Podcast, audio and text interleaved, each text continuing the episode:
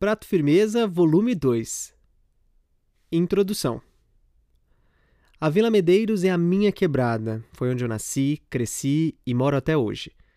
Se viver nas beiradas da cidade não é fácil, empreender na periferia é para os verdadeiramente fortes.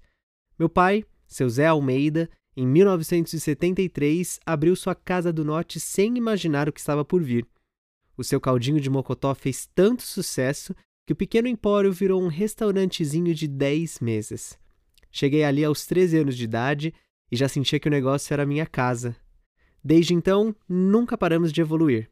A comunidade nos acolheu e nos apoiou nessa aventura de mais de quatro décadas. Oferecer excelência de maneira inclusiva na periferia é a nossa missão. Um trabalho que vem antes de mim, que pertence ao meu pai, que foi quem me ensinou a buscar sempre o melhor.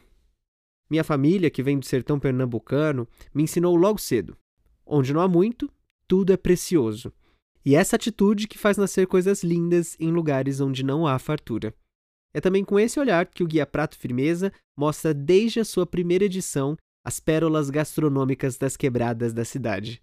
Apresentando essas casas e as pessoas por trás delas, o guia atesta que excelência não é sinônimo de alta gastronomia, e faz isso de maneira descontraída e criteriosa, tornando a sua leitura tanto divertida quanto educativa. Mas vamos ao que interessa: o rango.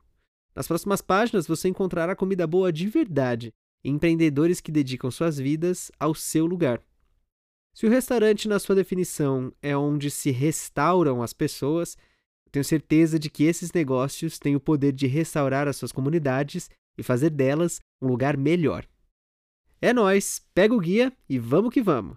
A gente faz comida preciosa nas periferias. Rodrigo Oliveira proprietário dos restaurantes Mocotó, Esquina Mocotó e Balaio.